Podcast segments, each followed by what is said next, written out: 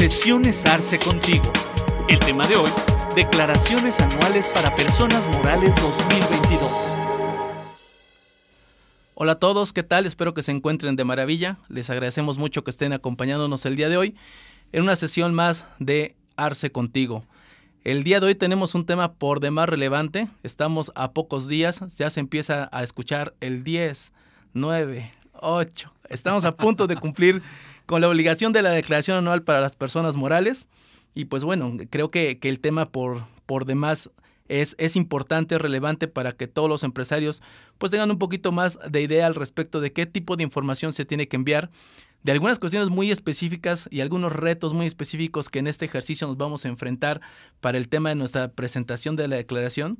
Y pues bueno, qué, qué mejor que acompañado de un gran amigo, de un gran, gran profesionista el maestro César Cervantes, a quien le agradezco muchísimo el tiempo que toma para estar con nosotros. César, bienvenido, ¿cómo estás? Pues muy bien, muchas gracias Alejandro. Aquí ya sabes, con el gusto siempre de poder apoyar a la comunidad, de poder apoyar a todos nuestros amigos que están del otro lado y con el gusto obviamente de eh, ahora sí que apoyarles con todo el tema de las declaraciones anuales que sabemos que son temas sumamente importantes y sobre todo en esta época con la intención, bueno, pues de no irnos hasta una, dos, tres de la mañana en cada una de las empresas, ¿verdad? Entonces, pues vamos a tratar de abordar los principales temas para que nuestros amigos tengan la mejor información y sepan cómo es que tienen que resolver este tipo de situaciones si es que llegan a estar en algún escenario de conflicto. Así es, así es, mi estimado amigo. La verdad es que, maestro, en este tema creo que especialmente en este ejercicio hay retos bastante interesantes. El tema de la tecnología que se ha incorporado a todos nuestros cumplimientos fiscales, sin lugar a dudas, es un reto súper importante para todos los empresarios. Ya lo empezamos a ver con el tema de los pagos provisionales de este ejercicio 2022. Ya empezamos ahí a, a trastabillar un poquito con enero, con febrero, que también Maestro, no sé si estás de acuerdo conmigo, pero también tiene que ver mucho el, el desaseo administrativo que uno mismo como empresa tiene, ¿no? Totalmente de acuerdo. Fíjate que uno de los eh, temas principales que yo siempre abordo a la hora del llenado de las declaraciones anuales, independientemente si es persona moral o es persona física, es la administración interna que tenemos como empresas. Independientemente, nuevamente, si es persona moral, si es persona física. ¿Por qué? Porque al final del día, lo que vamos a estar llenando dentro de las declaraciones anuales no es otra cosa que el reflejo de nuestros papeles de trabajo. Entonces, si en nuestros papeles de trabajo tenemos errores, pues obviamente a la hora de que nosotros metemos la información a la plataforma, nos van a arrojar ahí raros, medio, números medio raros que simple y sencillamente no nos van a cuadrar a la hora de que nosotros intentemos ver nuestros papeles de trabajo y vamos a estar ahí tratando de, de encontrar el hilo negro, la aguja en el pajar, cuando esto tendría que ser mes a mes un trabajo constante para que todos nuestros eh, cierres mensuales al final coincidan con el verdadero resultado al cual siempre queremos llegar, que es el cierre del ejercicio y por consecuencia pues todo lo que tiene que ver con el cierre anual.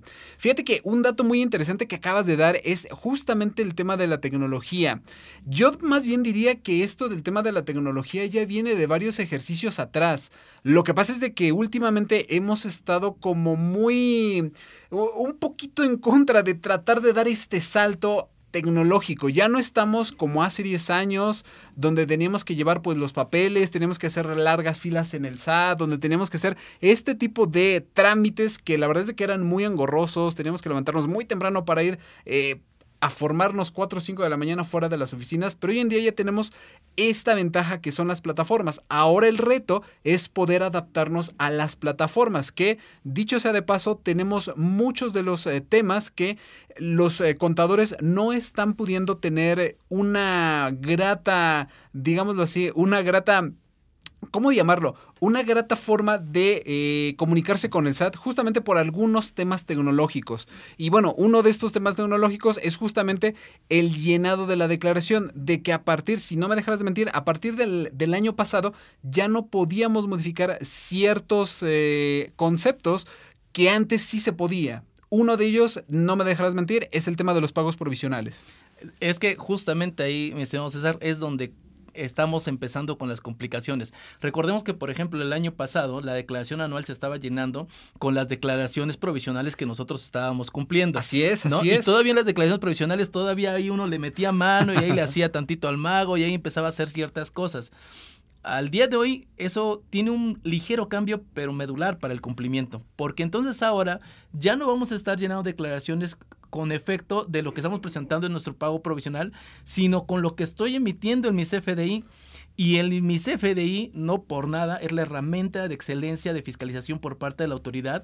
Y año con año vemos reformas, vemos modificaciones, cuestiones mucho más agresivas, cuestiones mucho más específicas y cosas que antes no pelábamos mucho, como el tema, por ejemplo, del uso del CFDI, o por ejemplo el método de pago o la forma de pago. Híjole, ¿qué crees? El día de hoy ese tipo de información es la que está dando la base correcta o incorrecta para hacer tu cumplimiento debido. Completamente de acuerdo. Fíjate que hablando del tema del CFDI, hemos visto que a partir de este año se ha estado pues retrasando la entrada de manera obligatoria de esta nueva versión 4.0. Y fíjate que yo soy muy, eh, muy portavoz de que no sea exactamente el CFDI el que utilice la autoridad fiscal para poder llenar todo este tipo de declaraciones. Si bien el CFDI es materia prima para poder llenar nuestras, eh, pues ahora sí que nuestras declaraciones, para poder llenar todo este tipo de papeles de trabajo, es importante que sepamos cómo es que se está manejando. Bien lo comentaste hace un momento, ahorita está tomando mucha relevancia la forma en cómo nosotros llenamos el CFDI, que si utilizamos el método PUE, que si utilizamos el PPD, pero no me dejarás mentir, dentro de la práctica tenemos situaciones en que no necesariamente un PPD o un, PUE nos pueden marcar el tiempo para poder hacer acumulable o no un, un, CFDI, sobre todo en el tema de las personas físicas. Y te voy a poner un claro ejemplo. Hoy en este, en este año vemos la entrada en vigor del régimen simplificado de confianza, que es uno de los regímenes que están en boca de todos. Es, vamos, es el régimen fiscal por, ah, más popular en este momento, ¿no? Pero el problema es de que todas las facturas, todos los FDIs que nosotros emitimos, el sistema las toma de manera parcial. Y te voy a decir por qué de manera parcial. Porque las que se emiten en PPD, el sistema no las está tomando en cuenta. Pero si nosotros posteriormente emitimos un complemento de pago por los pagos que recibimos de un mes posterior al mes en el que originalmente nosotros emitimos el CFDI, sorpresa, tampoco el sistema te está eh, tomando en cuenta los complementos de pago, asumiendo que es ese mes donde nosotros recibimos una parte o la totalidad del pago. Entonces, pienso yo que este es uno de los elementos que creo la autoridad no debería de confiarse al 100%, sobre todo en personas morales que vemos que existen más elementos donde los eh, campos que tenemos que llenar pueden ser diferentes a los que nosotros podemos tener en nuestros papeles de trabajo. Ya digo, el tema del CFDI 4.0 y todos los complementos de pago son temas que nos podremos pasar aquí mucho tiempo, pero bueno, ahorita vamos a tratar de centrarnos en el tema de la declaración anal, que híjoles, es un tema por demás, por demás, este, polémico. Claro, lo, lo comentaba en un inicio. Vamos a platicar un poquito de algunos tips importantes para poder hacer frente a este cumplimiento. Eh, y ya per se la propia, la propia herramienta que nos está proporcionando el SAT, pues bueno, ya representa un reto.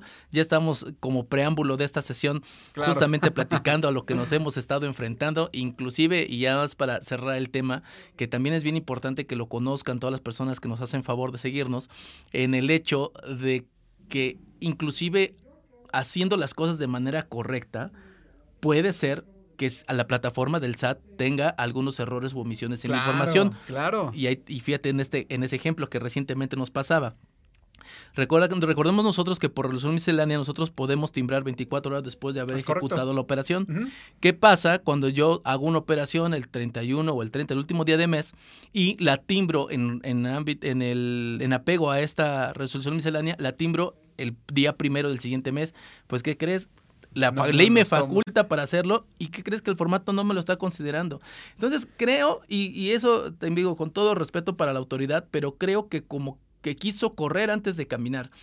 Considero que no estábamos preparados ni ellos ni nosotros, y tal es el ejemplo de la carta porte, y tal es el ejemplo del CFDI 4.0, pero creo que no estábamos muy, muy este, listos para poder arrancar con una plataforma completamente cerrada, una plataforma completamente cuadrada en su, en su proceso, y ahora sí hasta omitieron la salvedad de otros ingresos y otros gastos.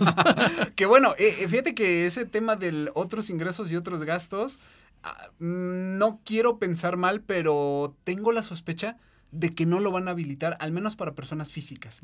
Fíjate, un tema muy importante que sí me gustaría que, que, la audiencia supiera es de que bien lo comentaste, hoy en día tenemos hasta 24 horas para poder emitir nuestros FDI con público en general.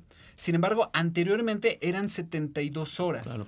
Hoy en día muchas personas están teniendo el inconveniente de que ya no saben cuál es el tiempo en que nosotros debemos estar expidiendo este CFDI y se van pues todavía con lo que teníamos hasta hace unos meses, hasta hace un par de años, donde teníamos hasta 72 horas y sobre todo para los que eran del eh, régimen de incorporación fiscal, ellos además tenían la facilidad de emitir el CFDI al público en general de manera bimestral. Recordemos que hoy las personas morales, las personas físicas, los del régimen simplificado de confianza y todos los demás, tenemos la posibilidad de emitirlo de manera diaria semanal o mensual.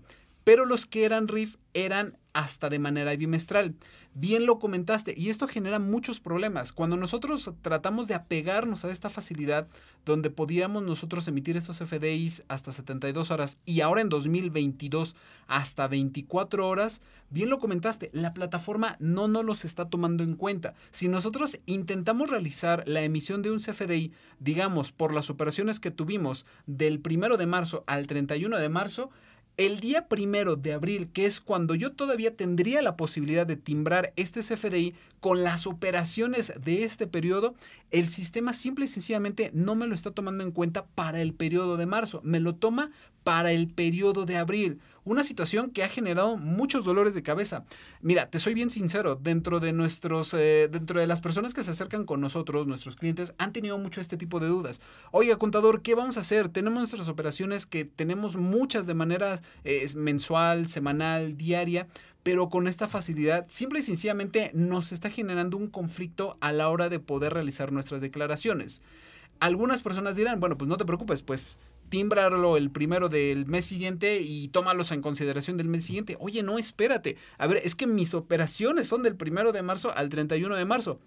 Si el día de mañana la autoridad fiscal viene y me revisa, probablemente me va a decir, oye, a ver, pero esto, este CFDI corresponde al periodo de abril y tú me lo estás timbrando en el periodo de abril. Entonces, quiero asumir que todos tus, eh, ahora sí que documentos que respaldan esa factura son del periodo de abril. Entonces, aquí definitivamente si es un llamado a la autoridad, tienen que corregir esta situación.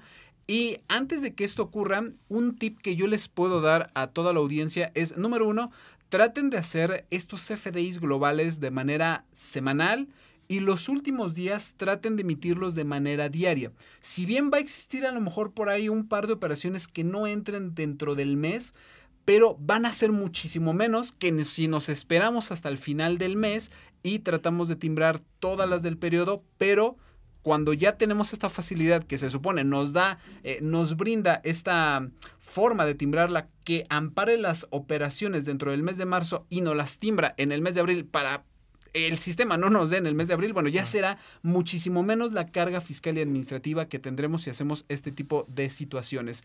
Que esto además ha generado problemas para cuando tenemos eh, el cambio de régimen fiscal. Recordemos que todavía hasta diciembre del 2021 las personas que eran del régimen de incorporación fiscal podían emitir sus CFDIs en, eh, de manera igual, de manera bimestral o de manera semanal, CFDIs al público en general viene lo que es la entrada en vigor de este nuevo régimen simplificado de confianza y muchas personas, no te voy a mentir, trataron de cambiarse a partir del 2, del 3 de enero, pero cuando se cambiaron ya habían emitido el día primero el CFDI global. ¿Qué fue lo que ocurrió? Que el sistema tomó la factura del primero de enero como si hubiera sido realmente de enero y no del régimen fiscal anterior. Entonces, es de verdad un dolor de cabeza estar realizando este tipo de cambios y además de que la plataforma no nos está dando las herramientas correctas para realizar estos cambios de manera eficiente. Pues miren, ahí tienen el primer tip del maestro César que comparto completamente con él sé que hay herramientas, sé que hay eh, facultades para poder timbrar en ciertos plazos, para poder acumular ciertas facturas, pero definitivamente comparto con lo que nos está comentando el maestro César. Creo que ahora tenemos que estar cerrando los meses de, calendario junto con la facturación de los ingresos que estamos obteniendo. Así de sencillo. Eso en tanto la autoridad no haga algún ejercicio distinto a lo que tenemos actualmente en la plataforma, que desafortunadamente, eh, y he escuchado cursos, eh, maestro César, al respecto, que, que, dicen ahora este formato mata legislación. no, no coincido con eso. No, no, no. Pero, este pero bueno, desafortunadamente creo que es lo que tenemos y debemos de, ah, de procurar no caer en ciertos supuestos que ya sabemos eh, per se que la propia plataforma está teniendo y que pues bueno, habrá que procurar de mejor forma y anticiparnos esas cuestiones. Y justamente para dar entrada al tema del día de hoy, al tema que nos ocupa, que es el respecto de la declaración anual de las personas morales, pues bueno, ya lo decía también el maestro César, habrá que ser muy precavidos, hay que anticiparnos, no dejemos todo al último minuto porque efectivamente si las plataformas de por sí están siendo complicadas y ya tuvimos una anterior experiencia con el aviso que se tenía que presentar en materia de reciclo donde todo mundo andaba buscando desde mi punto de vista muy personal pretextos de ah es que no lo presenté porque la plataforma no servía y tómale captura de pantalla y manda y manda una aclaración ese tipo de cosas si bien es cierto pues sí pudieran ser viables y obviamente sí pudieran ser este, muy defendibles en su momento, pero la realidad es que tenemos que estar al día de hoy siendo mayormente preventivos y generando las condiciones para que podamos tener su cumplimiento adecuado. Y justamente el día de hoy, dentro de unos pocos días, al 31 de marzo, se vence justamente la declaración anual para personas morales. Vamos a ir platicando un poquito al respecto de cómo se está integrando esta declaración anual, qué información trae y pues obviamente compartiendo la experiencia con el maestro César al respecto de qué es lo que nos hemos enfrentado de manera más común a la hora de presentar una declaración. Yo te comparto que el, día de ayer, bueno, hoy a las 2 de la mañana estaba presentando mi declaración anual de unas de los clientes de las personas morales y de verdad tuve que, tuve que hacer el llenado tres veces porque o se traba la plataforma o ya no te reconoce las pérdidas. Te tiene que actualizar el sistema. Te tiene que actualizar el sistema. Y es que justamente en esa en esa este, rigidez del formato te va generando algunas complicaciones para presentarlo. Aunque también déjame decir de que yo eh, soy de la idea de que si tienes una contabilidad bien hecha, en un par de horas tienes una declaración anual completa y terminada y presentada. Claro, totalmente de acuerdo. No olvidemos que una de las grandes diferencias entre personas morales y personas físicas es la forma en cómo la ley nos marca la presentación. Por ejemplo, en el tema de lo que es las personas físicas, la ley es muy clara. Tenemos nosotros hasta lo que es el eh, primero de abril para comenzar a realizar la presentación de la declaración. Es decir, si nosotros queremos presentar esta declaración el día primero de febrero no podemos. Si queremos presentarla el primero de marzo, no podemos. Si queremos presentarla el primero de enero, no podemos, porque la ley es clara. Se tiene que presentar a más tardar en el mes de abril del ejercicio fiscal siguiente al cual se está cerrando. Situación diferente al de la declaración anual de personas morales, que ahí sí es muy clara. Se debe de presentar la declaración del ejercicio a más tardar en los próximos tres meses al cierre. ¿Y por qué? Porque habrá muchas empresas que no necesariamente su cierre fiscal será el 31 de diciembre. Puede ser el 30 de enero, puede ser el 31 de octubre, por diversas situaciones, que a lo mejor están en concurso mercantil, se dieron de baja, suspendieron actividades, en fin, puede haber muchos supuestos. Entonces, por eso es de que nosotros, como personas morales, sí podemos y tenemos, al menos eso es lo que nos da a entender la autoridad, tenemos la posibilidad de presentarla no te voy a dejar mentir, el primero de enero del año. Que una cosa diferente que no tengamos el sistema, bueno, ese es ya un problema de la autoridad, pero en esencia nosotros deberíamos de poder presentar nuestra declaración anual de personas morales el primero de enero, porque nos marca la autoridad, tienes tres meses siguientes al cierre del ejercicio fiscal para poder realizar tu llenado de la declaración y enviarla. Pero ¿qué es lo que ocurre? Que durante el mes de enero la autoridad no se pronuncia con el programa con el cual nosotros vamos a cargar esta declaración. Entonces ahí estamos a expensas de que la autoridad nos libere esta, este programa para poder nosotros enviarlo. Pero bueno, pasando de, de por alto este pequeño inconveniente de parte de la autoridad fiscal, en el momento en el que se libera, nosotros deberíamos de tener la posibilidad de enviar nuestra información. Bien lo comentaste, si nosotros mes a mes estamos llevando nuestros cierres mensuales de manera correcta, estamos revisando nuestras provisiones, estamos revisando nuestro costo, nuestros inventarios, debiéramos de poder tener una declaración anual impecable. Pero por desgracia, en muchos de los escenarios que tenemos en México y bueno, en muchos de los contribuyentes, es de que dejamos las cosas hasta el final. No termines el cierre porque pues todavía falta que se cierren diversas cifras. O espérate porque todavía no se paga eh, eh, el aguinaldo, ¿no? Un tema muy recurrente que yo siempre veía de que en enero febrero, marzo y todos los meses subsecuentes no se hacía la provisión de lo que era el aguinaldo. ¿Por qué? Porque decían, pues es que el, el aguinaldo se entrega hasta el mes de diciembre. Le digo, sí, pero durante todo el periodo tienes que realizar una provisión con, eh, ahora sí que en base eh, en, las normas de información financiera, para que en el mes de diciembre lo único que tengas que hacer es matar el saldo que tienes ahí contra el pago que tienes tú que realizar. Ese es un tema muy común que se dan, y el, tema del aguinaldo creo que es el más, el más común. Recordemos que las personas morales, régimen general, pues tendrían que estar generando sus ingresos, sus gastos de acuerdo a lo devengado. Es correcto. Entonces, si tú cada mes, el aguinaldo, que es una obligación anual que se genera desde el primer momento en que comienzas una relación laboral, pues evidentemente cada día, de hecho, se va devengando una partecita de ese aguinaldo que tienes que entregar al cierre del ejercicio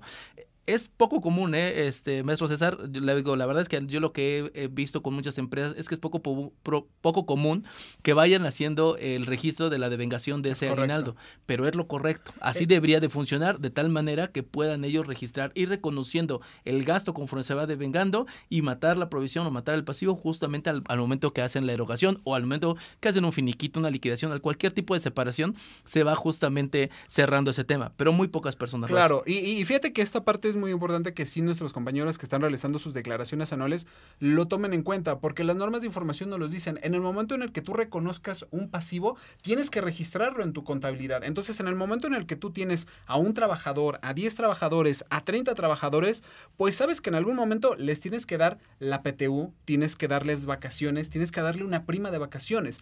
Y hay determinados sectores que efectivamente necesitan reconocer esta obligación. Te voy a poner un ejemplo muy claro. Si tú, por ejemplo, vendes servicios supongamos, eh, servicios o servicios especializados, porque ahorita ya no puedo decir subcontratación porque ya es ilegal. Entonces, si, Borramos esa parte. Ahorramos esa parte de lo que antes era el artículo 15 de la Ley Federal eh, del, trabajo, ¿no? Pero, eh, en esencia, si tú reconoces esa provisión, vas a poder hacer match con los ingresos que tienes en el mes de enero versus el costo y el gasto que tienes en ese mismo mes. Porque va a ser diferente si en diciembre tú tienes los mismos ingresos, los mismos ingresos y de repente en diciembre, ¡pum!, tienes un golpe del gasto que representa, o un costo, dependiendo de cuál sea eh, la forma en cómo se esté registrando, vas a tener un costo muy alto de lo que es el aguinaldo.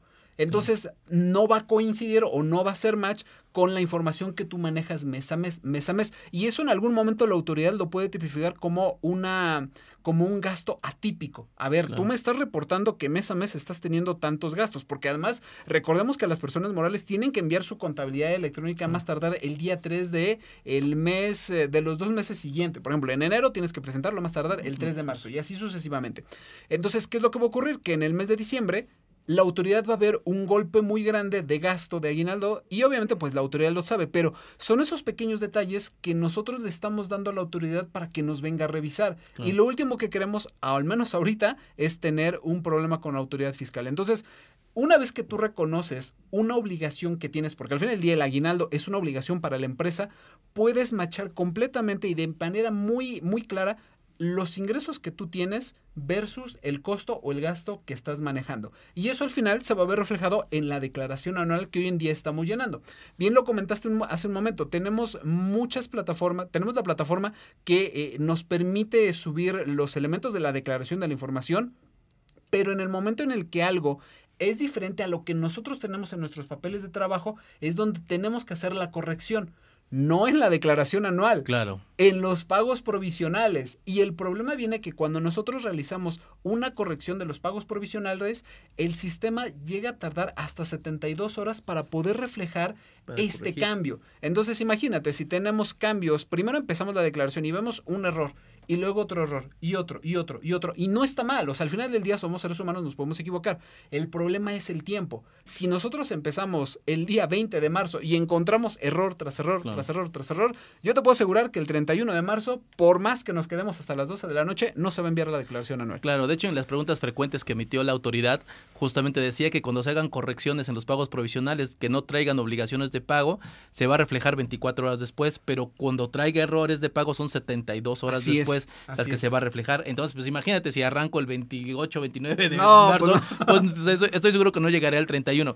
Quiero, quiero aprovechar lo que acabo de decir porque créeme que es algo que se toma o que sucede de manera muy común, ahora ejemplificado con el tema del aguinaldo, pero inclusive yo siempre he sido la idea y lo trato de comunicar hacia mis, em, a los empresarios con los que tengo oportunidad de platicar, el hecho de que también toda obligación que tenemos, ya sea en materia fiscal, en materia eh, mercantil, cualquier tipo de obligación que tengamos, habrá que ver también el uso que nosotros le podemos dar a esa información. No solamente es el hecho de cumplir por cumplir, por el hecho coercitivo de que la autoridad pueda venir y castigarme o sancionarme por algún incumplimiento, sino verdaderamente aprovechar que de por sí tengo que realizar esa obligación, pues bueno, ¿de qué forma yo la aprovecho para que me sirva para mi empresa, para mejorar mis procesos, para mejorar mi información? Y justamente este tema ahorita que haces el ejemplo en el tema del aguinaldo, también me ha tocado muchas empresas que de repente dicen, bueno, es que diciembre es un, un mes atípico y hasta hecho no es, no es comparable con los demás meses.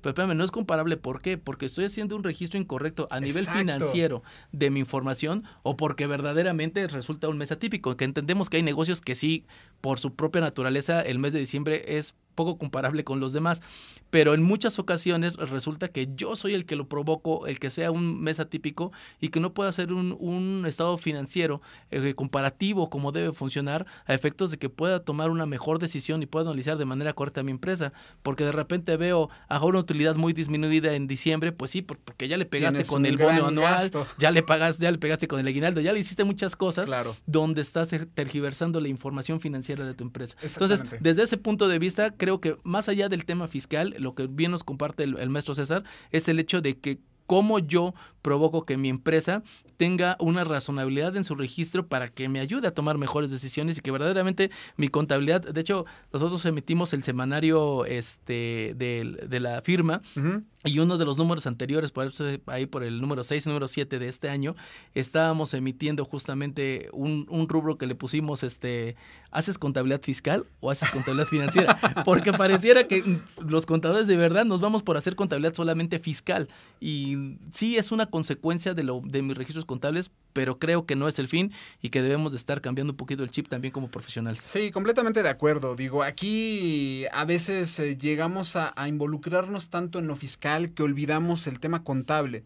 Y hay algo que siempre se tiene que tomar en cuenta con todas las personas que pues estamos e, en este campo, en este campo de la contabilidad, y es de que lo fiscal no puede existir sin lo contable. O sea, eso es algo que se tienen que pegar en la cabeza desde el momento en que entran a estudiar la carrera. Si no está la contabilidad hecha, no se puede hacer de manera correcta. Bueno, sí se puede, pero no se debe de realizar los cálculos correctos de impuestos, porque si no, vamos a estar después amarrando nuestra contabilidad fiscal con nuestra contabilidad financiera. Y no se trata de eso. Bien lo comentaste hace un momento. Oiga, contador, es que el mes de diciembre y de noviembre y de enero son meses atípicos. No puedo compararlos contra los meses anteriores. Y, y, como, ¿por qué no? Tienes un porcentaje, tienes un ROI diferente esos años, esos meses, tienes un, margen diferente esos meses y si lo tienes, ¿por qué? Tanto para bien como para mal. Bien lo comentaste, en diciembre muchas empresas lo que hacen es meter directamente el gasto del aguinaldo, meten el gasto de la fiesta de fin de año, meten el gasto de las despensas, meten lo que tú, incluso muchas personas excepto los contadores, por desgracia, toman vacaciones en las últimas semanas de, de, diciembre. Y entonces ahí también se ve reflejado que se pagó la prima vacacional, que la gratificación, que el bono todo eso está muy bien, pero tienes que reflejarlo en contabilidad. Yo te aseguro que si esos, e, ese tipo de erogaciones que se hicieran en diciembre estuvieran estipuladas, ahora sí que por, eh, no sé, manuales de las empresas, que ya tuvieran políticas dentro de las mismas empresas que se realiza eso, yo te aseguro que con una buena comunicación el contador pudiera o podría generar las, los pasivos correspondientes o las provisiones correspondientes de esos gastos. De tal modo de que cuando tú revises tu información enero, febrero, marzo, abril, y llegas noviembre, diciembre, que son los meses eh, de algún modo más complejos que a lo mejor los demás, te vas a dar cuenta que es perfectamente comparable tu ROI tendría que ser muy similar a los demás. Y aun cuando no fuera, puedes compararlo con el mes anterior, con el año anterior o con, el, o con los dos años anteriores. Que bueno, ahí sí déjame decirte que el año 2020 no lo podemos comparar, pero con absolutamente nada, ¿no? Pero Hasta fuera la de eso- autoridad hizo excepciones ahí con el 2020. Exactamente. E incluso el 2020 tendría que ser como notas a los estados financieros. Claro. No se puede comparar el 2020 por las razones que ya todos conocemos. Solo como un pequeño preámbulo de que lo que hacemos nosotros de manera de control interno se ve reflejado en la contabilidad fiscal. Entonces, regresando a la parte fiscal, ya viendo los comentarios del Código Fiscal de la Federación, ¿cuáles son los documentos que eh, pertenecen a la contabilidad? Digo, espérate, espérate, autoridad. Es que tú no eres la autoridad correspondiente de decirme qué es lo que corresponde a o no a los papeles de contabilidad. Tú puedes decirme lo que sí me puedes exigir como parte de tus facultades de comprobación. Pero existen normas de información financiera que me marcan a mí cómo tengo yo que realizar mi contabilidad. Y mm, seguramente en algún momento de la historia la autoridad eh, lo tomó en cuenta, lo supo, que dijo, bueno, pues eh, ahí te lo dejo en una resolución miscelánea fiscal, en una regla de que efectivamente tienes que hacer tu contabilidad en, fa- en base a algunas normas o al base a las USGAP, a, a lo que tú quieras. Pero pues al final del día en Código Fiscal de la Federación dejó todos los elementos que ellos consideran forman parte de la contabilidad. Pero esto va más allá de la parte fiscal. Tenemos que tener las bases financieras para que de ahí parta a la base fiscal. Si no, desde mi punto de vista, estaríamos realizando dos contabilidades y lo único que provocaría es muchísima más chamba de la que nosotros ya tenemos. Claro, claro, totalmente de acuerdo. Y ustedes dirán, oye, pero si el tema es declaración anual, es que justamente de ahí va a venir toda la información que nos va a hacer fácil o difícil el cumplimiento eh, en materia fiscal. Voy a, voy a comenzar a retomar la- los puntos que ya de manera específica se integran en esta declaración. Y, y es que también, eh, te repito, en la experiencia nos ha tocado ver algunas cosas que, algunos errores que a lo mejor por costumbre, que a lo mejor por, por desconocimiento o a lo mejor por, por algún tipo de error, pues dejamos a la larga y pues al final de cuentas ahorita nos repercuten para el tema de la declaración anual, sobre todo, repito, con esta eh, integración de información que la autoridad está haciendo. Como ustedes bien saben, bueno, pues el primer rubro que se incorpora dentro de la, de la declaración anual es el rubro de los ingresos. ¿Qué es lo que considera la autoridad como ingresos nominales y de dónde lo está tomando? Decíamos hace un momento, ahora a partir de este ejercicio 2022 lo está tomando a partir de los CFDIs que estamos emitiendo y de las condiciones con las que emitimos el CFDI. Para la declaración 2021, César, ahí estamos hablando de que nos hace un match contra lo que tenemos en eh, en los pagos provisionales. Y una de las cosas más comunes que yo me he encontrado, y seguramente tú también, y muchas de las personas que nos hacen favor de escucharnos, seguramente también, que ya llegué a diciembre y por ahí la gente de facturación me cancela una factura de febrero, una de marzo o algo por el estilo, y no sabiendo que eso tiene una repercusión Claro. bastante, bastante importante. Entonces, seguramente te ha pasado. Sí, César. por supuesto, por supuesto. Y, y- y no solamente eso, que, sino que la autoridad se ha dado cuenta de eso a tal grado que para este año ya hizo una reforma propia al tema del CFDI. A ver, tú ya generaste tu factura, perfecto. Se equivocaron, tuvo errores, no se realizó la operación, cancélala. Muy bien, pero ahora me vas a decir el motivo por el cual la vas a cancelar. Tienes todavía todo este ejercicio fiscal para poderla cancelar en tema de CFDIs globales. Correcto. Pero si todavía el siguiente año te equivocaste, te diste cuenta en enero, febrero, previo a la declaración anual, te doy chance todavía de que te la puedas cancelar como fecha máxima hasta el último día de la presentación de la declaración anual, tanto para personas morales como para personas físicas, pero no CFDIs globales. Claro. CFDI global, si te equivocaste, ya no la puedes realizar el primero o el 2 o el 3 de enero del siguiente año. Entonces, mucho ojo con temas de facturación, con departamentos de facturación, de que los FDIs globales tienen que ser, Alejandro, no me tienes que dejar mentir, impecables en todo sentido. Totalmente. Y justamente este tema de que nos permitieran hacer la, la cancelación de CFDIs hasta antes de la presentación de la declaración anual es algo que en primera instancia no viene en ley. Sí, no, Hay no, que no. recordar, por ley se tiene que hacer la cancelación hasta antes del cierre del ejercicio. Es bueno, el último día del cierre del ejercicio, que es el 31 de diciembre. Por resolución miscelánea que de hecho se modificó porque en la primera versión de la resolución miscelánea no venía así. Venía hasta el 31 de enero. Venía hasta el 31, de, enero, Solamente evidentemente aplicable para ejercicio 2021. Exactamente. Por eso es que todo el mundo decía, no es que para 2022 ya hasta el 31 de diciembre tenemos para cancelar. Venía justamente hasta el 31 de enero. La autoridad hace una modificación en la primera este, modificación a la resolución miscelánea y le da el margen otra vez hasta el 31 de marzo como lo teníamos hasta el día de hoy. Sin embargo, creo que es un tema que no debemos eh, tomar a la ligera. Es bien importante porque operacionalmente, estamos hablando ya de lo que se contiene en la declaración anual, los ingresos nominales que la autoridad está tomando de las declaraciones provisionales que nosotros estuvimos presentando. Si por alguna situación tuvimos alguna cancelación de manera incorrecta o nos faltó hacer algún tipo de movimiento en ese tema, efectivamente, como dice el maestro este César, pues tenemos hasta antes de presentar la declaración anual. Pero sorpresa, César, que la de que la plataforma para la cancelación de los FDIs pues no funciona tan bien que digamos. No, no, no. Y estamos teniendo problemas verdaderamente graves para hacer una simple sustitución. Que antes conocíamos la modalidad 4 para hacer sustitución de CFDIs, ahora como la cancelación con CFDIs relacionados. ¿Y qué crees? No jala. No jala. No jala. Y tenemos muchos problemas con esa situación porque otra piedrita más a la presentación de la creación y terminamos pues en muchas ocasiones inclusive hasta duplicando ingresos porque nos quedan vivas las dos. Claro, nos quedan vivas las dos facturas y dices, bueno, ¿y ahora cuál tomo? Por eso, Alejandro, es de que yo soy muy partidario de que no se tiene que utilizar los FDIs como materia prima para el llenado de las declaraciones. Ahorita hablamos de lo que nos habla el artículo 14, que son todos los ingresos nominales por parte de las, de las personas morales. Sin embargo, tenemos otros elementos que también juegan como ingresos y que no necesariamente están inmiscuidos dentro de lo que es la operación contable. Voy a ser muy claro, cuando nosotros realizamos el cálculo del ajuste anual por inflación, una empresa normal diría, bueno, hacemos todo nuestro procedimiento, vemos nuestras balanzas, vemos cuáles son nuestros promedios de todo lo que son nuestros, eh, deudas y créditos, pero existen rubros que el ajuste anual por inflación te puede dar la vuelta completamente. Te voy a dar un ejemplo muy claro, el tema de la construcción.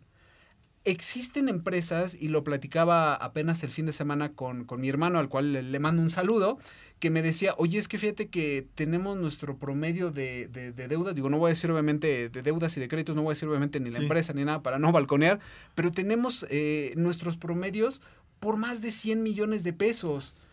En un inicio teníamos nuestro ajuste anual por inflación deducible y con estas eh, promedio de saldos se nos vuelca. Ahora es eh, acumulable. Pero no solamente eso, sino que sale tan grande que le dio la vuelta al resultado del ejercicio. Y eso, amigo Alejandro, créeme que también a mí me ha pasado. Llegué a manejar hace un tiempo, este, poquito más de 30 empresas, donde esas empresas se dedicaban a lo que antes era legalmente conocido como subcontratación.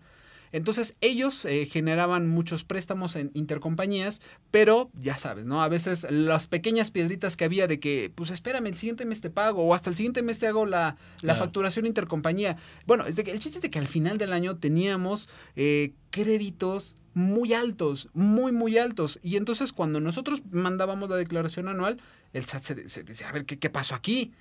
Nos llegó una notificación de que iban a hacer revisión por el ajuste anual por inflación, porque le dio la vuelta completamente al, resultado del ejercicio. Y entonces comenzó una facultad, parte de la autoridad em, em, inició sus facultades de comprobación.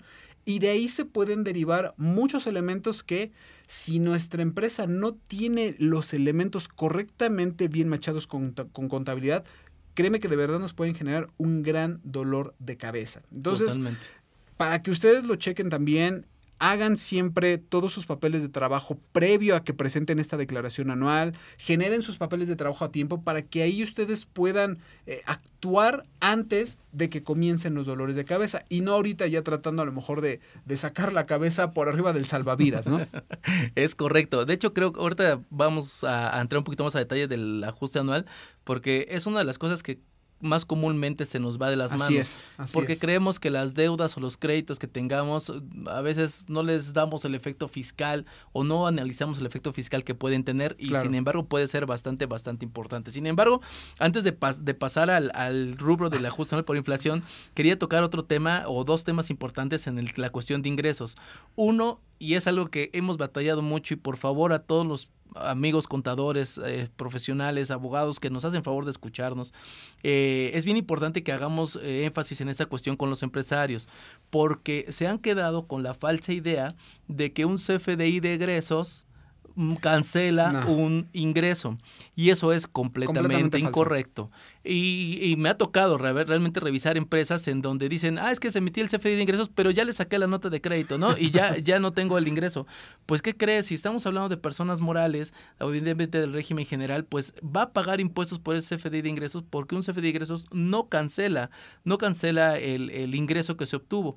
Al contrario, acuerde que el CFDI de ingresos es una devolución, un descuento, una bonificación que se hace, pero el, el acto que dio origen al ingreso se entiende que se llevó a cabo y por tanto, por principio de devengación, tendría que estar pagando impuestos y obviamente generando la deducción, porque sí, efectivamente es una deducción, pero que se aplica para la declaración anual y no para el pago provisional. Y pudiéramos, en dado caso, estar generando este financiamiento del impuesto hasta presentar la declaración anual, cosa que en este ejercicio, César, se podría estar realizando, pero a partir del 2022 ya, no, se va a poder. Ya no se puede. Efectivamente, eh, un tema por demás recurrente, eh, siempre que platicamos con muchos de los empresarios, de los clientes, es, oye, ¿qué haces cuando hay un error en la facturación y no te quieren cancelar?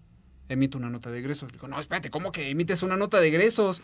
Ahí lo único que estás haciendo es decirle a la autoridad, tengo 100 millones de ingresos, con esta factura que no, que no cancelaste tienes ahora 120 millones de ingresos. Sí, que la puedes utilizar después para disminuirla eh, dentro del mismo cálculo que es propio del, del, impuesto, pero eso no quita que a, a, ojos de la autoridad tú tienes 120 millones de pesos de ingresos, ¿no? Eso nos genera un problema porque entonces en el momento en el que la autoridad quiera revisarnos, porque déjame decirte que además a las personas morales las tiene bien checaditas, ¿eh? Sí, o sea, no es como una persona física que dices, bueno, pues ya emití una factura de ingresos, eh, después una factura de egresos, la, famosa, la famosa nota de crédito y ya no pasa nada. Eh, y efectivamente, muchas veces no pasa nada, pero en personas morales no podemos darnos estos lujos porque somos más susceptibles a que las autoridades nos revisen.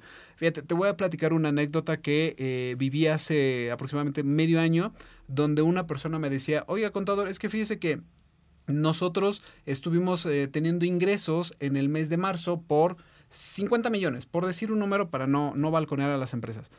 Y no hicimos la facturación correspondiente en ese mes, pero la hicimos en el mes de mayo. Entonces, todo normal. Digo, ¿y qué pasó? Bueno, pues es que llegó la autoridad y me dijo, oye, este, pues explícame por qué tienes 50 millones de pesos en marzo y no tienes facturación y por qué en el mes de mayo tienes 50 millones de pesos y no tengo pago de impuestos. Ah, es que fíjate que en el mes de marzo yo tuve estos ingresos y los facturé hasta el mes de mayo. Y ¿Qué fue lo que hizo la autoridad? Pues lo primerito que hizo fue fincar una multa por eh, realizar estos CFDIs de manera incorrecta. Porque déjame decirte que también hay multas por esto. Si mal no recuerdo, debe ser por ahí del artículo 81-82, fracción treinta y tantos, que nos marca que la sanción va del 5 al 10% por cada CFDI mal emitido. Entonces, sí. es importante que consideren que no, no por el hecho de nosotros emitir una nota de egresos, nos va a resolver el problema de un ingreso que no lo debimos haber tenido o que si lo tuvimos no hicimos la solicitud de cancelación de manera correcta. Bien lo comentaste, ahora para este 2022 no lo podemos hacer así. ya la autoridad metió por ahí, tanto por eh, resolución miscelánea fiscal como por dentro de sus propios programas, los candados que ahora no va a poder ser de esta forma, Alejandro. Es correcto, es correcto. Como hemos estado diciendo, la autoridad está haciendo su chamba, está haciendo la tarea y nos ha ido cerrando muchos candados, a veces eh, mejor provocados por lo que uno mismo ha estado haciendo en el sector eh, privado, o sea, de este lado de la, de la moneda, y otras tantas, mejor queriendo evitar cosas, pero termina tropezándonos más de lo que nos está ayudando, ¿no? Eh, en justamente en el mismo tema de ingresos, eh, maestro César, el tema de la ganancia cambiaria. He visto de manera muy recurrente que las empresas que tienen operaciones en moneda extranjera eh, no acumulan la ganancia cambiaria en el, en el pago provisional y se llevan hasta la declaración anual, cosa que eh, a todos luces pues sería incorrecto. Completamente de acuerdo. El tema de la ganancia cambiaria, eh, ahora más que nunca van a estar moviéndose todo el todo el tipo de cambio, tanto de dólares, de divisas, eh, por los problemas propios que tenemos hoy en la actualidad, ¿no? Lo que traemos hoy allá del lado de Rusia y Ucrania. Créeme que eso en el momento en el que se se pongan feas las cosas, créeme que va a haber muchos cambios. Muchos, muchos cambios. Se van a disparar muchos precios, sobre todo el del petróleo.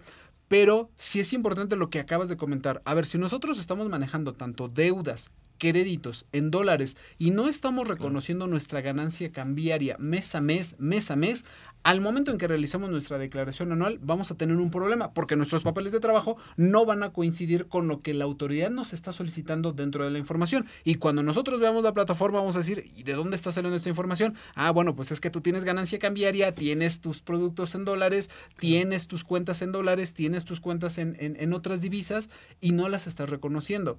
Eso lo tenemos que reconocer y si en su momento llegáramos a tener alguna ganancia a favor, pues se tiene que hacer el cálculo correspondiente del impuesto por esa ganancia. Si, en, eh, si por el otro lado tenemos la pérdida de este, digámoslo así, por esta fluctuación que hay, pues igual tendrán el reconocimiento correspondiente, pero esto se tiene que hacer mes a mes.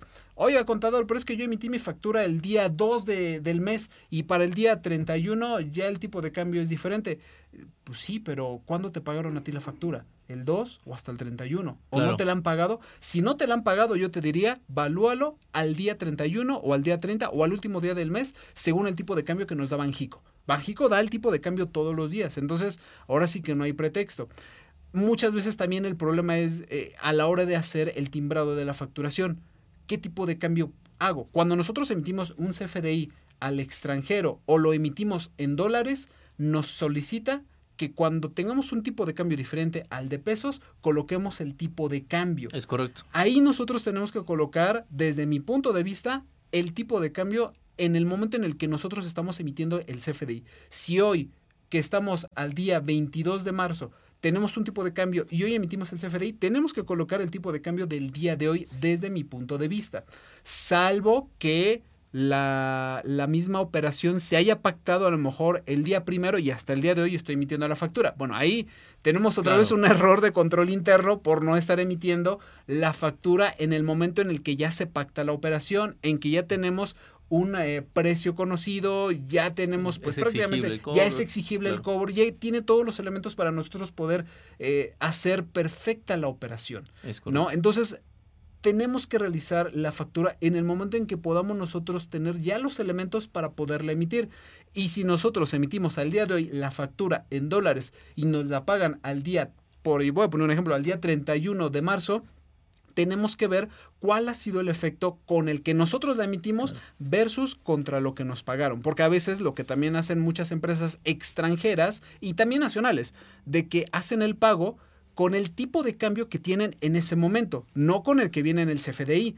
Entonces ahí puede haber una variación entre lo que nosotros estamos emitiendo versus lo que estamos recibiendo. Por eso es muy importante que nosotros reconozcamos no solamente el tipo de cambio, sino que sepamos reconocer esas fluctuaciones que estamos teniendo en las operaciones para que podamos reconocer si tenemos o no algún tipo de ganancia cambiaria. Y también sobre todo aquellos que manejan mucho el tema de las inversiones, que manejan este, acciones de otros países, que esto se manejan en dólares.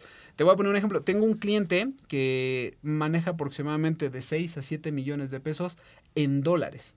Entonces, él constantemente está realizando sus cambios eh, los días primeros de cada mes para saber si va perdiendo o va ganando. Entonces, lo que nosotros le exigimos es, a ver, dinos el importe exacto para que nosotros podamos ir reconociendo la ganancia cambiaria cuando tú vayas convirtiendo de dólares a pesos o de la divisa que en su momento estés tú manejando. Y de esa manera vamos a poder tener controlado este tipo de efectos para que en la declaración anual no tengamos estos problemas de chin, ¿y ahora qué hago? Sí, claro. Recordemos que en el formato de la declaración anual nos pide identificar de los ingresos acumulables que tenemos, los ingresos nominales que nos está generando en la declaración anual, eh, segmentar cuáles provienen de ingresos por ventas, cuáles provienen por enajenación de venta de activos, etcétera, y entre esos viene la ganancia cambiaria. Entonces, a ver, Ok, perdóname. Este, y entonces ahí tenemos que identificar justamente el tema de la ganancia cambiaria y si no la tenemos identificada, pues obviamente vamos a incurrir en ciertas omisiones, ciertas Claro. cuestiones. Mucho ojo con el tema del tipo de cambio en donde provisionamos y el tipo de cambio en el que pagamos o recibimos el pago, porque es hacia ambos lados. Recordemos es. que para este ejercicio hay una modificación eh, al respecto de que hay un límite al respecto del tipo de cambio que nosotros debemos de utilizar. Siempre debe coincidir al tipo de cambio publicado por el Diario Oficial de la Federación a efectos de no generar mayores pérdidas o mayores ganancias por tipo de cambio de las que normalmente se afectan en el banco. Así es. Recordemos que pues, al final de cuentas el, el- la institución financiera por la que recibimos el pago, pues me genera un tipo de cambio de acuerdo a, las, al- a lo que ellos están manejando. Es correcto. Pero ahorita hay que apegarnos directamente a lo que se ofrece o a lo que se publica en el diario oficial de la federación. Entonces, Así mucho es. ojo con ese tema, por favor, para que lo estemos segmentando de manera, de manera adecuada. Eh, Pasando al tema del ajuste anual por inflación, este César, ya lo comentabas hace un momento, es muy relevante el tema de, de identificar las deudas y los créditos que se están generando a raíz de justamente de esta eh, pues de la operación o de la oper- operatividad que vamos teniendo en el día a día de las empresas. Claro. Recordemos que en términos del 46 de renta, pues te señala de manera muy, muy puntual el hecho de que son deudas, pues todos aquellos todas aquellas obligaciones de pago que tengo, el numerario ante terceros y las créditos, bueno, pues viceversa, ¿no? Todos los derechos que tengo de cobro, el numerario. Esta parte es bien importante porque tenemos que identificar lo que lleva, lo que se lleva a cabo, lo que se va a llevar a cabo a través de flujo, porque también en muchas ocasiones empiezan con las dudas de que, oye, ¿y el IVA acreditable es deuda? No, no, No, es no es deuda. deuda. Eh, oye, el saldo a favor de IVA. Es, Dices- es- mira, hay, hay diferentes criterios. Yo de manera personal, yo sí lo, yo sí lo considero porque, este, porque al final es un derecho de cobro que yo tengo, un de recursos verdaderos, ¿no? Que nosotros, que yo puedo, que ya además es exigible. Lo que es importante aquí señalar es cuándo se vuelve exigible. Claro. Es decir, yo lo puedo considerar eh, deuda en el momento en que yo presenté mi declaración y ya tengo Así generado el derecho de solicitar esa devolución. Así ¿no? es, así Entonces, es. ese tipo de cosas. Conceptos, este, César, de manera muy, muy general, por, para ir no siendo tan, tan tardados en el tema, Ajá. porque el tema da para muchísimo, Sí, sí, sí, evidentemente, pero vamos viendo algunas cosas importantes. Fíjate, el, el- el- el ISR, eh, un tema que estoy seguro muchos tienen dudas de cómo se maneja, los pagos provisionales de ISR. ¿Por qué? Porque existe mucho la confusión si los pagos provisionales de ISR que yo hago es un activo o es un gasto. ¿No? Y hay mucha confusión Claro. respecto a esta parte. Oiga, contador, pues es que es que en el catálogo del SAT viene que hay pagos provisionales en el lado del activo. ¿Y? ¿Y? No, o sea, eso no tendría que modificar nuevamente nuestras bases contables. El IE los pagos provisionales de ISR que equivocadamente muchas personas lo toman como parte para el cálculo del ajuste anual por inflación, Incorrecto. las totalmente incorrecto. Las mismas normas de información financiera nos dicen lo que son los pagos provisionales se tienen que considerar gasto, porque tú todavía no sabes hasta que se determina el impuesto del ejercicio si vas a tener un ISR a favor o un ISR a cargo. Por mientras, lo tienes que mandar al gasto. Y una vez que tú ya realices los cálculos, ahora sí, lo puedes mandar o como un derecho exigible o como una obligación que tienes por pagar. Claro que aquí solamente hacer mu- un- una puntual este, apreciación al respecto Adelante. de lo que nos dice el maestro César. Estás hablando a nivel contable. A nivel contable. contable, exactamente. Porque recordemos que en términos del 28 de renta, sí te dice de manera exprofesa que, los- que el impuesto a cargo no es gasto, Y- evidentemente, pero para efectos fiscales. Entonces esto representaría una partida de conciliación. Exactamente. Y nuevamente, tenemos el problema de que la autoridad fiscal quiere ahora sí que imponernos cómo se tiene que hacer la contabilidad Claro. y está tratando de ir más allá de sus facultades que ¿qué es lo que hace la autoridad fiscal? Recaudar impuestos. ¿no? Claro, sí, sí, sí. Al final de cuentas, esas, esas son las miras que él tiene, ¿no? Así es, O así sea, es. Y, el, y va bien claro con el siguiente ejemplo que te quiero poner al, al respecto de las, de las deducciones. A mí me, me causaba mucho, eh, pues en- un tema de inconformidad el hecho de cómo presentaban la declaración, perdóname, la, el paquete económico para 2022. Ok. No aumentamos ingresos, este, no, No se aumentaron aumentamos. bases. Pues no necesitas, mi estimado. No, ya no necesitas Hay- nada de eso. Hay modificaciones bien interesantes en materia de la ley de, de ley de renta que tienen un impacto directo a las bases de, de- de los contribuyentes y que sin lugar a dudas va a significar mayor, mayor repercusión. Claro. Un tema importante y tus comentarios, maestro, al respecto de este, porque creo que hay también mucho tema de qué hablar, pero un tema muy puntual. El tema de la deducción de las inversiones en materia fiscal. muchas veces nosotros como contadores queremos forzosamente empatar la deducción contable con la deducción fiscal, cosa que no tiene que ser, ¿no? O sea, no podemos hablar que se deprecia igual o que se desgasta de la misma forma un automóvil que utilizo para que vayan a entregar paquetería a mis clientes, lo que sea que tenga que entregar, o uno que tengo como Uber, ¿no? Claro. Y andar dando vueltas por todos lados. Entonces, por alguna razón que, que, no, no, sabemos por qué, pero de repente los contadores queremos forzosamente que mi presión contable y mi presión fiscal se deprecie de la misma forma. Y eso es completamente no, totalmente incorrecto. Y bien lo acabas de tocar. El mejor ejemplo es el automóvil. ¿Por qué? Porque el automóvil tiene un límite. 175 mil pesos en, una, en, en cuatro ejercicios. En un, cuatro ejercicios. Cuatro ejercicios de 25%. De 25%. Pero contablemente se deprecia igual contablemente tiene el mismo efecto. Bien lo acabas de decir, no es lo mismo. Bastante, hasta hace unos años teníamos el efecto de que ya veías a, las personas dentro de las empresas que eh, tenían prestaciones de que las mismas empresas les daban un automóvil, pero su uso a lo mejor nada más era ir y venir a la oficina, tal vez fines de semana, y te gastabas a lo mejor 15 mil kilómetros en un año, 10 mil kilómetros en un año, que a una persona que tiene una flotilla de Ubers. Claro. Que los carros se van a estar aventando fácil, y me estoy yendo corto, 50 mil kilómetros en un año. Entonces es muy diferente la forma en cómo nosotros vamos a considerar las deducciones para efectos contables y para efectos fiscales. Y nuevamente lo vuelvo a recalcar, en el tema del automóvil, sí tenemos un límite, pero probablemente el automóvil vale más. Probablemente el automóvil vale, no sé, 500 mil pesos pero nuestra deducción máxima son 175 mil pesos. Entonces, a la hora en que nosotros realizamos el ejercicio de ver cuánto es lo que se va a estar depreciando versus lo que tenemos que enviar fiscalmente, pues son números completamente diferentes. Porque por un lado tenemos la deducción mes a mes o la deducción que tenemos año con año del automóvil, que es hasta 175 mil pesos, versus lo que vamos a tener mes a mes o año con año conforme lo estemos manejando del automóvil, que es completamente el importe diferente, incluso si lo manejamos en mismos periodos, del automóvil que está a 175 a lo que realmente vale, que son 500 mil pesos. Sin dejar de lado que también para este año tenemos un nuevo digámoslo, problema, porque realmente vimos que la autoridad fiscal se enfrentó, me imagino yo, a varios escenarios, el tema del usufructo que también para este año está sufriendo modificaciones. ¿Por qué? Porque anteriormente nos decía, ok, bueno, tú tienes, tú eres el, dueño de un usufructo, tú tienes el aprovechamiento por este bien mueble, aunque no es tuyo, te lo puedes deducir de la, de, en, su total, en su totalidad. Para este 2022 ya no podemos hacer esto. Esto ahora cambia, porque ahora solamente tenemos que hacernos deducible la parte que a nosotros realmente nos corresponde. Claro, la nula propiedad. La nula propiedad, cosa que anteriormente pues se manejaba para eh, malas prácticas y seguramente la autoridad también ahí lo vio y dijo, bueno, pues a ver, este, ya los que ganaron, ganaron y los que no, a partir de ahorita se van a manejar con estas nuevas reglas. Claro, es un tema súper interesante el tema de la deducción de inversiones. Dos comentarios importantes al respecto. Recordemos que para ahorita, para el 2022, con esta incorporación de nuevos reciclos, se incrementan los porcentajes de depreciación en materia fiscal que se le pueden aplicar a las inversiones. Ahí eh, lo pueden ustedes revisar y si no por acá en los comentarios también se los vamos a dejar para que puedan echar un vistazo.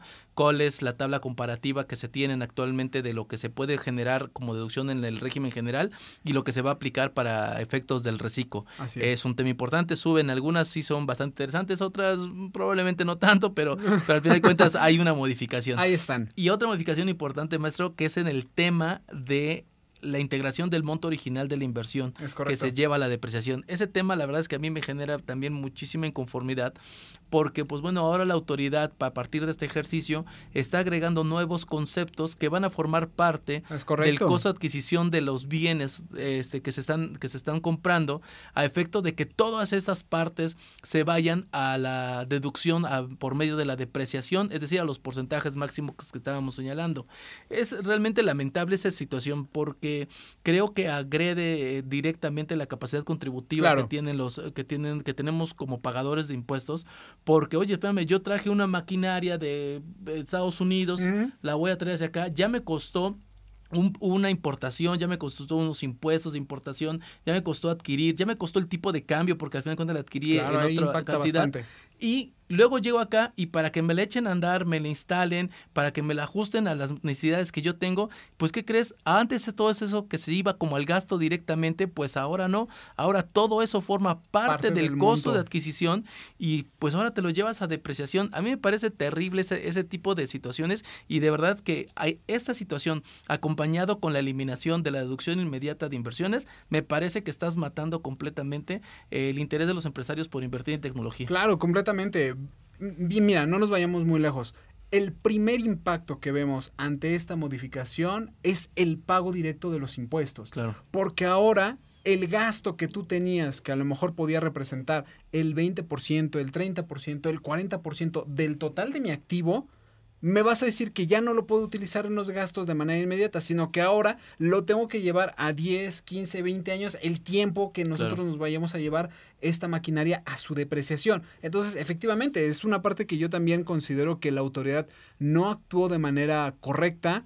Pero nuevamente, esto va ligado y va empatado con el mensaje que nos mandaron desde agosto del 2021 para 2022 no vamos a tener una, una, una, unas reformas fiscales a fondo, es solamente una miscelánea fiscal.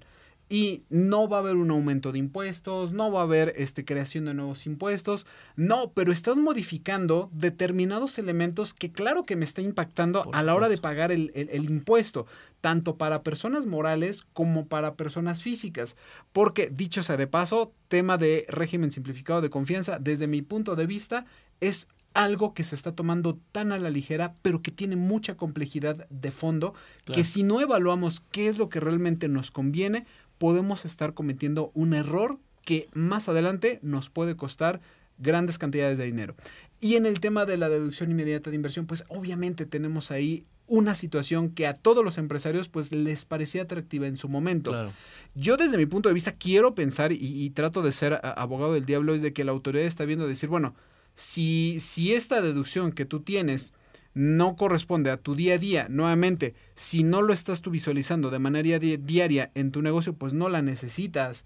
Y yo así como que digo, pues no, porque es parte fundamental del negocio tener algo adicional con el cual nosotros poder disminuir los impuestos. Ya de por sí la carga tributaria que traemos es muy fuerte, ya de por sí los candados que está poniendo la autoridad fiscal a la hora de presentar la declaración son más rígidos de tal modo que no nos permite realizar de manera correcta nuestra presentación de nuestras obligaciones fiscales, si a eso le agregas este tipo de escenarios donde ya nos quitan una deducción mediante de inversiones, donde ahora tenemos que agregar nuevos elementos para poder determinar nuestro costo de adquisición, pues entonces estás matando aún más no solamente a las empresas nacionales, sino que estás ahuyentando a todo lo que son las empresas extranjeras. Totalmente. Sí, sí, sí, eso es un tema que de verdad también valdría la pena revisar y echarle una doble pensada porque creo que trae mayores eh, perjuicios de lo que verdaderamente pudiera, podía beneficiarse. Así es. Así en fin, vamos a ir cerrando el tema, maestro César, porque, este, repito, que una sesión de las que tenemos no, no, no da para más. Si, si me das oportunidad, me gustaría invitarte a una segunda sesión para platicar algunos temas un poquito más específicos. Claro pero que sí, cuenta con ello. Gracias. Creo que un tema fundamental para el tema de la declaración anual es el gasto de nómina, asimilados salarios y honorarios profesionales.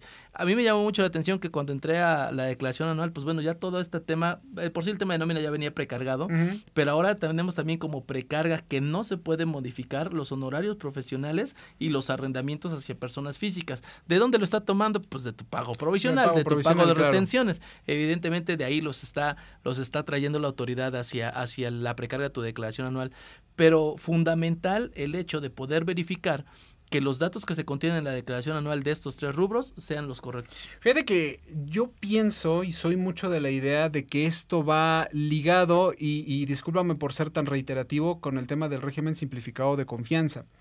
Y voy a explicar por qué. Fíjate que cuando nosotros realizamos una evaluación de una persona física que está en el régimen simplificado de confianza versus como venía tributando antes, que es persona física con actividad empresarial y profesional, eh, de determinados sectores vemos que es muy marcado cuánto van a pagar de impuestos hoy los del reciclo versus lo que venían pagando antes. ¿Y por qué traigo esta colación?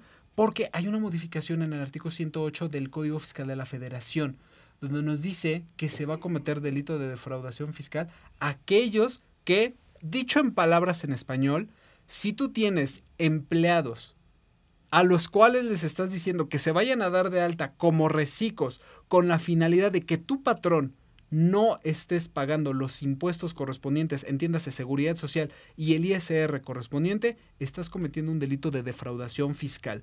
Quiero yo pensar, o al menos así lo visualizo, que va muy de la mano con esto. ¿Por qué? Porque ahora la autoridad nos está cerrando nuevamente un candado donde nos dice, a ver, si yo ya tengo la información de cuáles son tus sueldos y salarios y en este caso el tema de arrendamiento, pues ya no necesitas darme más información. Porque si me das más información, no sé si me vas a dar la correcta. ¿Y por qué no sé si me vas a dar la correcta? Porque probablemente vayas a meter en, dentro de tu, de tu información trabajadores que ya no los estás metiendo como tal y que aunque les estás reteniendo o estás pagando muy poco, ya los tienes en otro esquema llamado reciclo. Y eso es simulación, lo cual vemos que se castiga pues de una manera nada, nada buena. Entonces sí creo yo que va también por ahí parte del tema.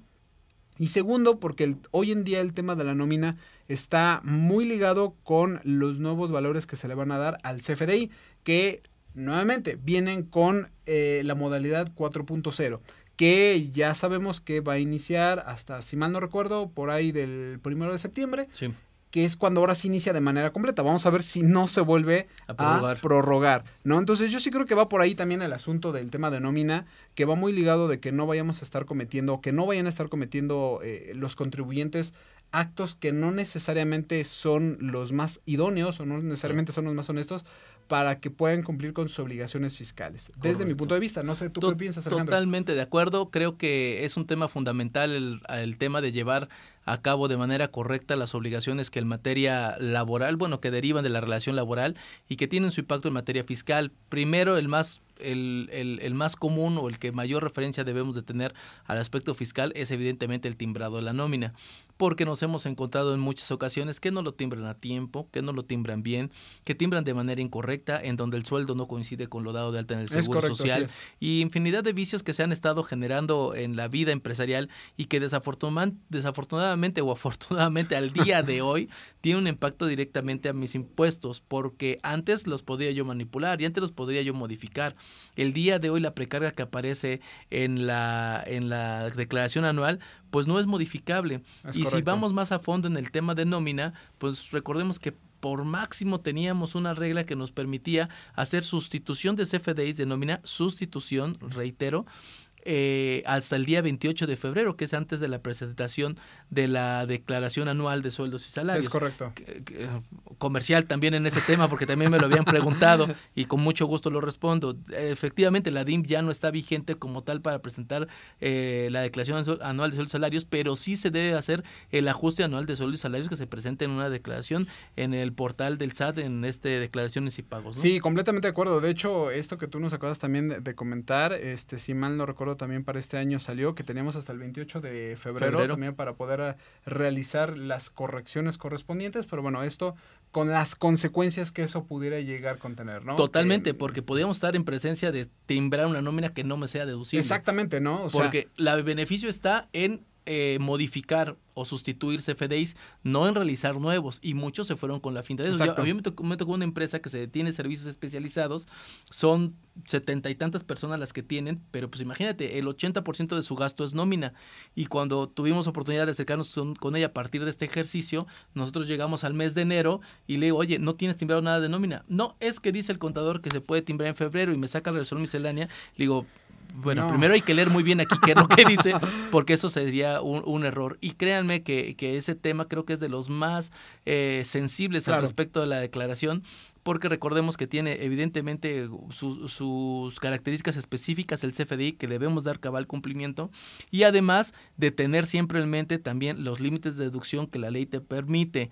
Por ejemplo, en el caso de sociedades civiles para personas morales, atentos con que las remanentes distribuibles hacia, las, hacia los socios no son deducibles para determinar el coeficiente de utilidad. Es correcto. Eh, y el tema, por ejemplo, del artículo 28, fracción 30 del 47, 47 53, es correcto. También, que eso viene en la declaración anual. Así es, y no solamente eso, sino que tenemos que ver que el impacto no solamente se queda en las personas morales, porque llega el mes de abril y las personas físicas cuando quieren hacer su declaración anual se preguntan, oiga contador, este, ¿qué hago? Porque no están cargados mis CFDIs. Pues no, porque tu, tu, tu empresa este, se fue con la idea de que tenía hasta el 28 de febrero para emitirlas cuando no era así. Tenía hasta el 28 para hacer la sustitución, claro. no la emisión. ¿Y qué es lo que ocurre? De que muchas veces las personas físicas, con el afán de solicitar comercialmente, así nuevamente mm, es buena la frase que, que, que comentas que usas, este, solicitar su saldo a favor, pues no, porque ya no lo van a poder hacer ya que no tienen precargada esta información. Y si nosotros queremos agregarla, bueno, pues al menos hasta ahorita el simulador nos los está permitiendo. Pero no sabemos si, si el día de mañana la aplicación nos los va a permitir o si dentro del próximo año lo va a seguir permitiendo. Entonces, aquí es donde se complica tanto para personas morales como para personas físicas, porque de las personas físicas se deriva la inconformidad del, del recurso del empleado que posteriormente va con la empresa y le exige que le muestre sus FDIs cuando estos nunca lo emitieron, ¿no? Entonces ahí tenemos un gravísimo problema operativo que esto termina, pues a veces, pues ya no de manera tan, tan, tan agradables, ¿no? Los, eh, los mismos empleados terminan por renunciar, las mismas empresas terminan con demandas laborales que después derivan a demandas fiscales, no demandas, sino revisiones fiscales, denuncias eh, de parte de la Secretaría de Trabajo y Previsión Social. Y bueno, eso se hace un lodazal que para qué te cuento. pues bien, pues como han escuchado durante esta sesión, hay muchísimos temas que van a impactar directamente a nuestro cumplimiento. Eh, creo que, que, el tema aquí se llama ser preventivos, estar muy atentos a todas las modificaciones que se tienen, tratar de situarnos en las menos eh, posiciones de riesgo posibles dentro de mi cumplimiento y dentro de mi día a día. Es bien importante ese tema actualmente ya no podemos estar pensando en acciones correctivas, sino en acciones preventivas. Entonces, pues bueno, aquí va una primera parte, creo, del tema de la declaración anual. Esperemos de tiempo este, hacer otra y si no, con todo gusto los invitamos para que dejen sus, sus datos, que cualquier duda, cualquier pregunta que tengan, con todo gusto, por favor, háganosla saber y por, por supuesto aquí este, voy a empeñar al maestro César para que esté con nosotros contestando preguntas. Con ello, con ello. Y te agradezco muchísimo, maestro, tus recomendaciones tus comentarios finales. Pues nuevamente, este, mi recomendación final y la que siempre con la que siempre me manejo en bandera es de que mantengan su contabilidad al día. La contabilidad es para tomar decisiones en cualquier momento, no para dar necesariamente cumplimiento a las autoridades fiscales. Si hoy en día quiero saber mi saldo en bancos, mi contabilidad me lo debería permitir y no tener que estar viendo cómo quedó la conciliación, si verse al día 30 o al 31 y hasta el cierre para saber cuánto tengo en bancos o cuánto es lo que me deben los clientes. No, si nosotros, créanme, tenemos la contabilidad al día, la declaración anual va a ser un paseo en el parque. Va a ser algo tan sencillo que incluso cuando nosotros la llevemos a cabo vamos a. Que ahora está diciendo muchos contadores están así rompiendo su declaración. sí, no, y, y, eso es lo peor, porque cuando tenemos una revisión eh, por parte de la autoridad fiscal eh, y ya inicia como tal sus facultades de comprobación.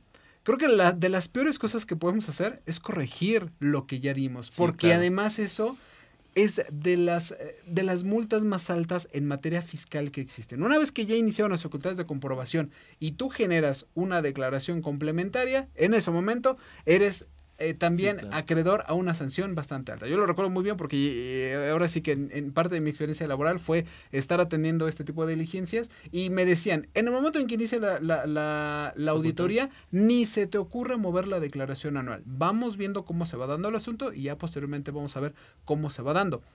Entonces, hagan la declaración anual con un café en mano, no esperen hasta el 31 de marzo, hasta el último día del mes, no esperen irse hasta las 10 de la noche, no, no, no naturalicen eso de que tenemos que irnos hasta las 11, 12 de la noche, 10 de la noche, porque es época de declaraciones anuales. No, la declaración anual es como cualquier otra declaración, enviar la información que nosotros ya debemos de tener en nuestros papeles de trabajo. Perfecto, maestro. Pues muchísimas gracias por la recomendación. A todos ustedes les agradecemos muchísimo que hayan estado con nosotros. Espero que les haya gustado la sesión. No olviden compartir, dar like y pues bueno, hacer que cada vez seamos más las personas que compartimos información con valor con la que acabamos de escuchar el día de hoy del maestro César. César, muchísimas gracias por el tiempo. Muchísimas gracias a ti Alejandro y estamos en contacto y cuenta con ello. Muchísimas gracias. Hasta, hasta luego a todos. Hasta luego. tomorrow.